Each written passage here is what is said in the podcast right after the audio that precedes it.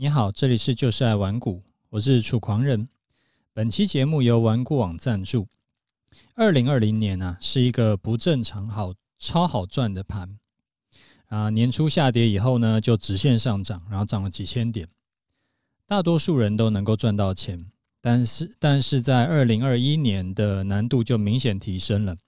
前一年赚钱的呢，有一大部分都中箭落马。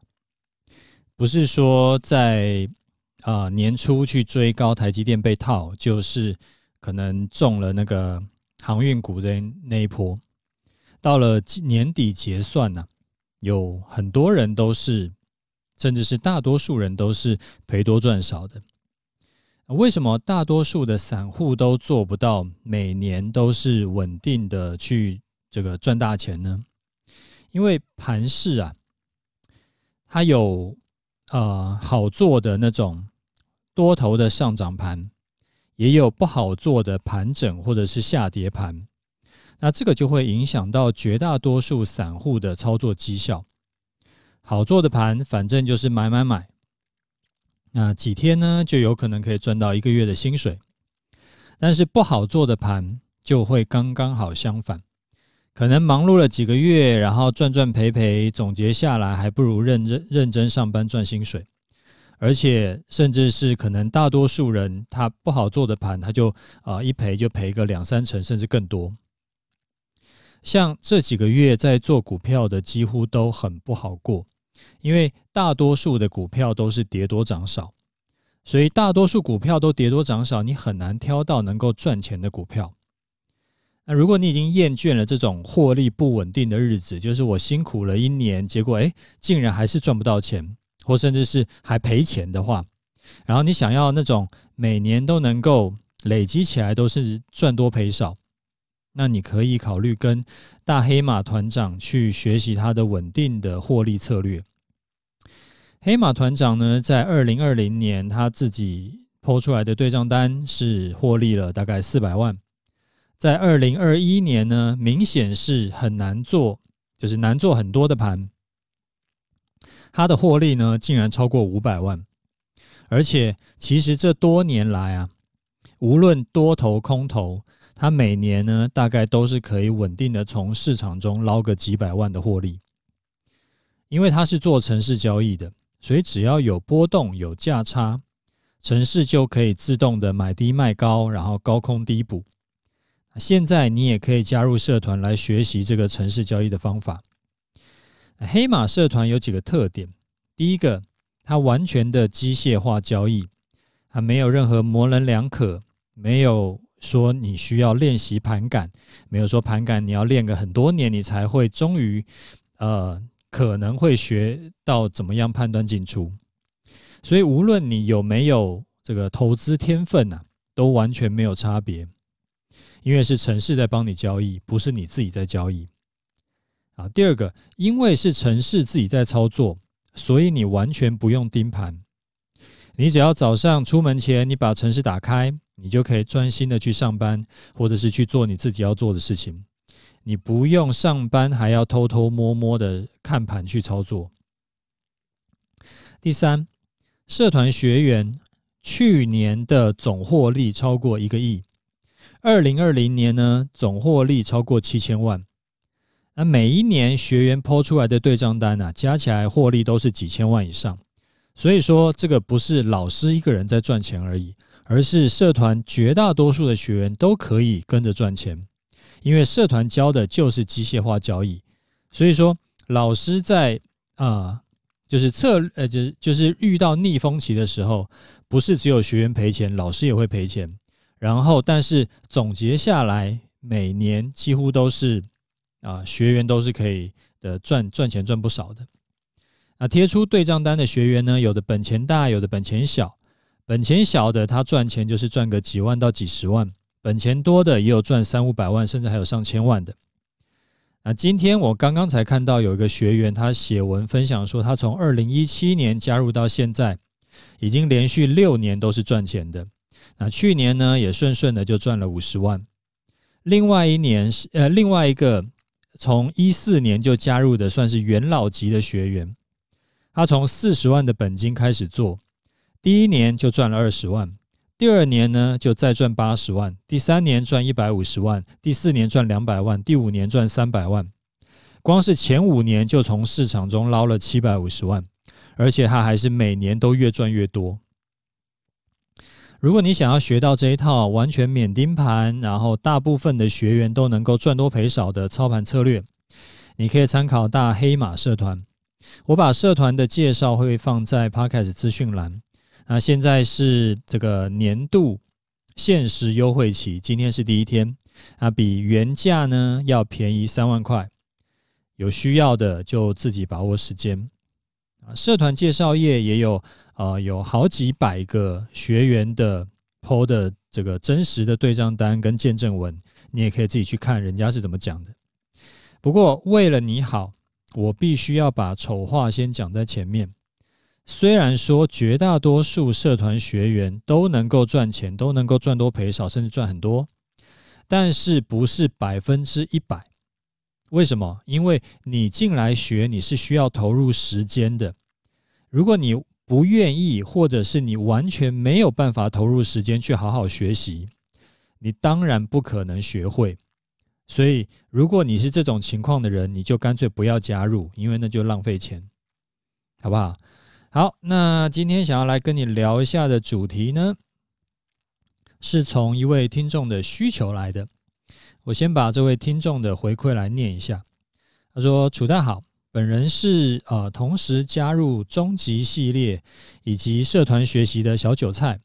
最近觉得加入完股网真的很幸运，否则依照以前的操作方式，按照纷乱的市场讯息，一定是乱追乱砍，而不会像现在有个呃。”正期望值的策略，能够按照纪律心安理得的该进场进场，该要停损停损，觉得心态也稳定很多。另外啊，是不是可以请你啊、呃、有办法整理出来一个播放序列？因为家里长辈看到小弟在操作股票，也想要重新尝试要进入市场。括号之前都把股市当赌场，很反对。因为曾经有从九十几块报到九块的经验，但是想说要请他从头听节目，又觉得很懒。想说是不是有办法，像是可能 K 线就听哪一集，MACD 就听哪一集的那种清单？麻烦您了。括号若是没有时间整理也没关系。呃，祝楚大凡事顺心，等趋势来再大赚一波。好。呃，我想要讲的是针对这位听众的长辈的需求啊，我分几个层面来讲。第一个，如果说可以的话，当然还是从第一集开始听，开始往后听会最好啦。因为这么多集讲下来，我讲过的观念跟操作方法是包含方方面面的，你完整听过就不用担心会漏掉。而且有的时候我会从不同的角度讲同样的东西，所以你听到呃尽可能的完整听，你会学到更多东西。哎，不要觉得说现在已经一百八十集了，今天是第一百八十集，怎么可能听得完？我很多的听众都听完不止一次，光是来跟我说他有听过呃两次以上的，就有至少十几个人，然后有。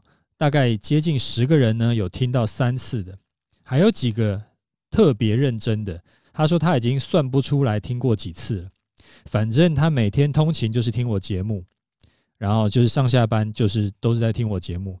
那如果今天有新节目就听新节目，没有新节目呢就往前听，因为很多时候听第一次跟听第二次，你注意到的点会不一样，所以多听几次啊，会有不同的体悟。那也有人呢，是他自己会先听过一遍，然后觉得这一集讲的很适合，呃，分享给哪个亲朋好友，他就赶紧再分享给那个人。然后呢，之后很可能会再跟他讨论，呃，就是节目的重点。好，这个是第一个层面。好，第二个层面呢，呃，我一直觉得啊，观念是比技巧更重要的。你看哦，很多人会想要学我的操盘技术。那基本上我在节目里面几乎也都是直接就就是诶怎么讲？每次大家都讲说无私的教给大家是没错，因为基本上这个不收钱嘛，就是无私的教给大家。但是操盘技术其实有很多，那我很难确保你能够学得够完整。你学不完整的话，时常是你不一定能够马上套用，或者说这个时候你要套用哪个方法，你不确定。那这样子的话，就会变成说对你的这个实质获利帮助不大。但是观念就不一样。你看我时常在强调的那几个观念，好比说像呃多策略、多商品同时操作，然后你的风险就可以大幅下降。啊，你做价差以外呢，最好也要考虑到能够做带来现金流的投资。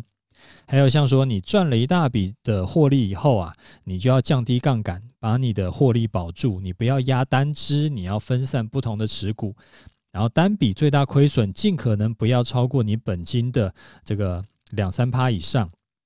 类似这种观念都是，嗯，大部分啦都是我不讲你不知道，你不会去想到。但是你听我讲过，你就可以直接套用的。而且你只要把这些观念套用在你的投资策略里面，你会发现说，诶，投资这件事情呢，开始可以持续累积了，你的本金就会越来越多，而且会越做越轻松。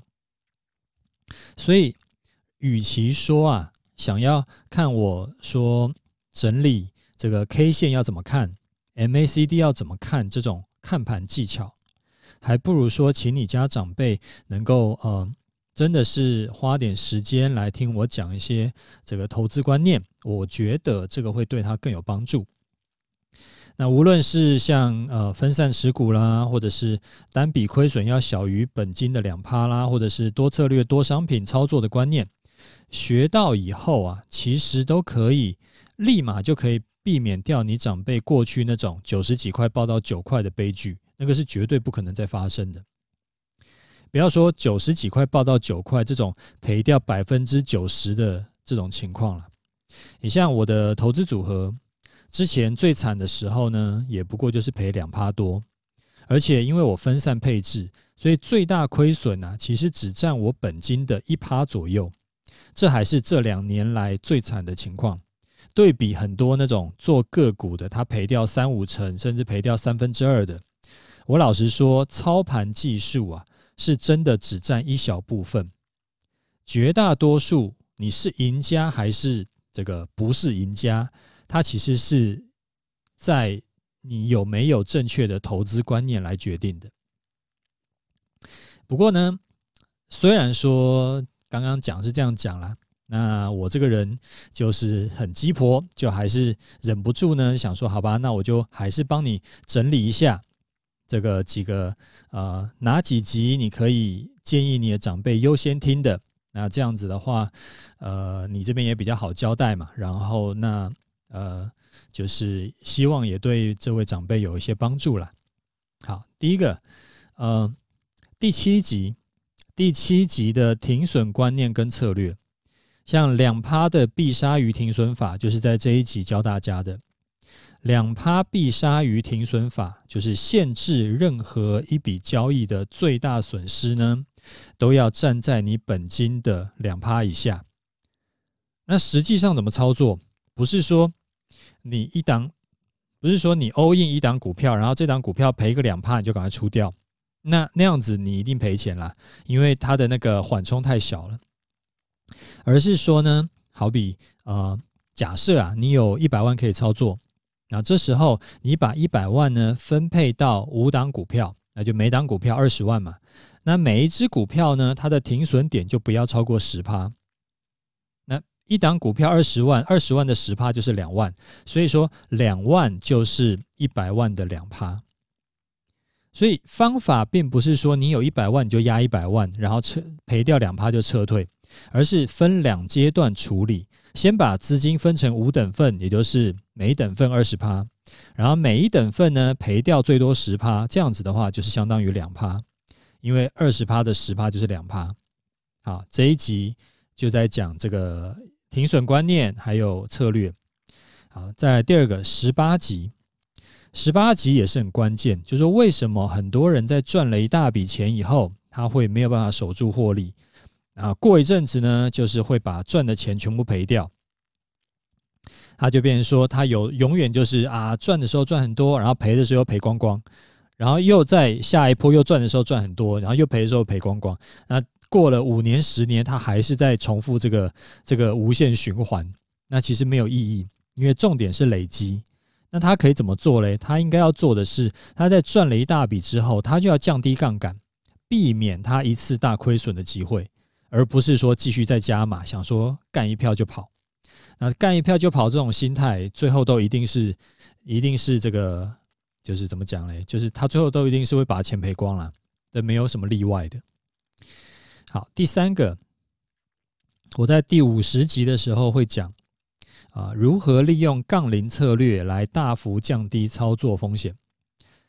啊，好比说你有一百万的资金，啊，你拿其中的十万来做期货，另外九十万来买定存。只要你这个不要乱搞啊，基本上也不可能乱搞。你定存你能怎么乱搞？那理论上呢，最多最多就是赔掉十万，所以你的最大风险就是十趴，但是最大获利是接近无限。那十万的期货，因为你只配置十万嘛，十万的期货你如果做得好，你可能可以另外再赚五十万，甚至赚一百万。所以杠铃策略就是一种。这个亏损有限，但是获利无限的玩法，讲得更具体一点，就是我最差最差就赔那一点点，但是我赢了就可能大赚。有这个观念以后，你就很厉害了。为什么很多人会投资到血本无归？因为他们都没有这个观念，所以他们变成说他只做一种商品，例如说只买股票，或者是只用融资买股票，或者是啊、就是。要全 all in 在他的期货选择权上面，那只要遇到逆风，操作不顺，他可能一下子就重伤，啊，亏掉百分之五十，甚至亏掉更多，然后他就毕业了。但是当你用了杠铃策略，你的一边的高风险策略，不管是十趴还是二十趴，都随便，反正另外一边的八九十趴是足够安全的，所以你永远不用担心一次爆掉这种事情。那这一集第五十集呢，你可以另外搭配一百七十二集一起听，就是讲有限度的 all in 策略。啊，去年有学员就是用这一套策略，然后赚了上千万。好，第四个第八十集的简单化操盘，还有第八十一集的多策略操盘的好处。八十集就是主要是在讲简单操作，不要搞太复杂的操作的好处。那八十一集呢，就是在跟你说，你如果会多种的操这个投资策略，你就可以应对到不同的盘势。如果是多头的上涨盘，你可以靠做股票赚钱；如果是遇到空头的大跌盘，你可以靠做期货选择权做空赚钱。但是你如果只会做股票的人，你在遇到空方盘的时候，你就只能双手一摊，干瞪眼，那你就重新要等到多头回归，你才能再赚钱。你如果说是做期货，只会做期货的人，你遇到那种呃盘整盘，没有什么往上或往下趋势的时候，你也只能够被两两面拔。所以最好就是多个策略、多种商品一起做。那这样子的话，你就算遇到其中一种商品逆风也没有关系，因为其他的商品可以帮他补回来。比如说，你很难遇到那种全部让你一次大赔的情况。好，第五个，在第八十五集，我有讲啊，你要配置一部分的资金在做指数，好比说像台湾五十，这样子可以避免掉你选股不顺利，或者是大盘上涨，呃，可能是不是全部都涨，而是某一些全值股带动，但是大多数的中小型股都是跌多涨少的情况。那用这个八十五级教的方法，就避免掉这种。就是所谓的啊，赚了指数赔了差价。好，第六个，在一百二十四集的时候，我我有教你一个是被套牢套很深的话该如何处理。那这一集呢，有讲观念，也有讲技巧。好，第七个，在一百四十二集的时候讲低风险高报酬要怎么做到啊？那个节目里面那个内容啊，有讲到一个是说。低波动的组合的投资报酬率，长期来看是高波动组合的这个投资报酬率的二十二倍以上。重点就在于你要降低每一次的亏损，只要是会让你大亏的策略，你就需要再优化。那这个又串回到刚刚讲的，每一次亏损占比要尽量压在本金的两趴以下这件事情。好，第八个一百四十四集，我解释了很多人为什么努力学投资却一直没有办法稳定获利。问题问题到底是出在哪里？因为投资获利，它会需要超越一个阈值，没有超越阈值以前呢，都一直其实它都是在挥空拳，它会一直看不到成果。好，第九个是一百六十集，我讲了我讲了那个概率思维。呃，投资啊，要长期获利，就要让自己持续站在胜率较高的那一边，不是说你看一两次的这个赚赔来决定。一两次赚赔呢，其实并不重要，你只要有概率思维，时间拉长，自然就可以赚多赔少。啊，我这边大概简单的就是整理了这几集的投资观念，你可以先让你的这个长辈先听听看。啊，觉得有帮助呢，再从第一集开始认真听也 OK。好，来看一下听众的回馈哈。这个听众呢是贴给我说，他在网络上看到有人啊讲说他在二零二零年买了原油 ETF，然后前几天呢他把它卖掉，反手再买这个原油反一的 ETF 的策略。然后他问我说，这个策略是不是可行的？我看了一下那个那个网络上那个人贴贴的操作，还有最后有总结几点他能够赚钱的心得。第一个，只用闲钱去玩投资；第二个，坚守呃停损停利点啊；第三个，这个人多的地方不要去，就别人喊油价会到三百，不要跟着一一头栽进去；第四个，物极必反。好，我来分享一下我的看法哈。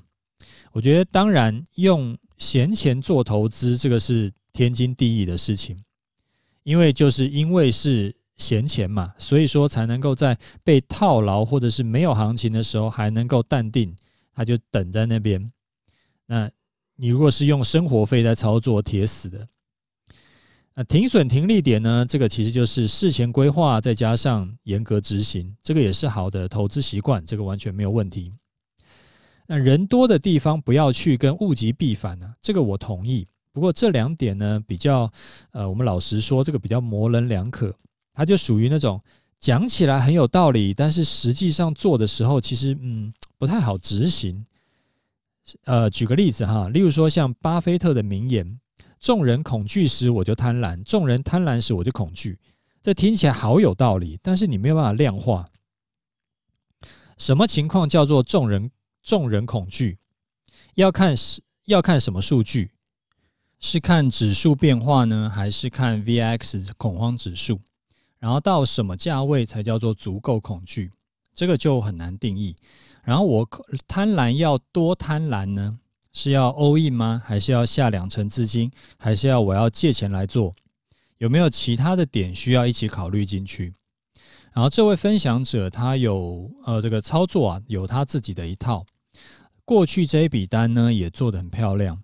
过重点是在于一般人是不是能够复制。例如说，我也觉得油价最后会这个终于呃最终啊会掉到一百块以下，甚至是掉到五十块以下。所以在现在这个时间点，报原油反一是有机会赚钱的。但是操作要考虑的不是说最后是不是能够赚钱。你还要考虑到中间你要承担的风险为何，以及机会成本。就好像我之前讲过很多次的，如果你要帮小孩买股票，你可以帮他存一这个指数型的 ETF，随时随地都可以买进，你可以不用卖。抱十年以上的话，我保证你一定赚钱，呃，保证你小孩一定赚钱。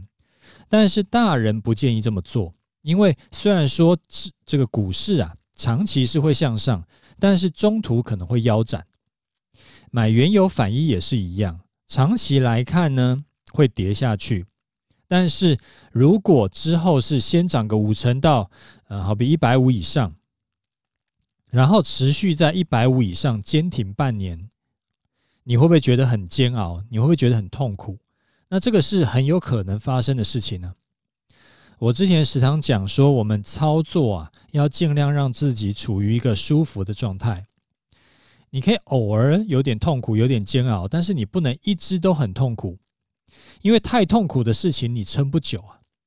一来是可能哪天你就心态炸裂，就乱做一通，然后就大赔；二来是交易，其实它不是你人生的全部，你不应该说因为呃被嘎了五成，然后就搞得自己压力太大，然后失眠，然后情绪失控，可能还对你老婆小孩发火。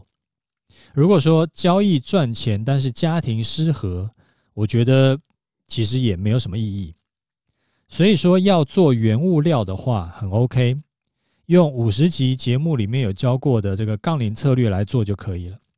你拨出个几趴资金来做，有赚到很开心。但是如果看错被轧空，也不会因为压力太大把自己搞死。所以再一次印证，有正确的投资观念会带你上天堂。如果说没有杠铃策略这个观念呢，很多人他脑子一定就是，就是要么就全上，要么就不要做，他没有一个中间值的选项。